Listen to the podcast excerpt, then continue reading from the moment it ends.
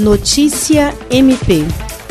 A Procuradora-Geral de Justiça do Ministério Público do Estado do Acre, Cátia Regiane de Araújo Rodrigues, acompanhou a entrega do Hospital de Campanha de Cruzeiro do Sul para reforçar a assistência hospitalar no tratamento de pacientes com coronavírus na região do Juruá e arredores. A unidade possui 10 novos leitos de unidade de terapia intensiva UTI, 20 leitos semi-intensivos, 60 leitos de enfermaria, 6 salas de repouso médico, sala de emergência, sala de triagem, sala dos plantonistas, sala de prescrição médica, dois vestiários e duas copas. Além disso, são 1.400 metros quadrados de espaço construído, dividido em dois pavimentos. O prédio conta com todo o aparato necessário para o funcionamento de uma unidade hospitalar de média e alta complexidade. A chefe do MP Acreano tem destacado o trabalho que o órgão vem realizando em todo o estado, inclusive o acompanhamento de ações e das obras de construção dos hospitais de campanha de Rio Branco,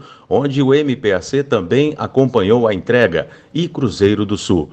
William Crespo, para a Agência de Notícias do Ministério Público do Estado do Acre.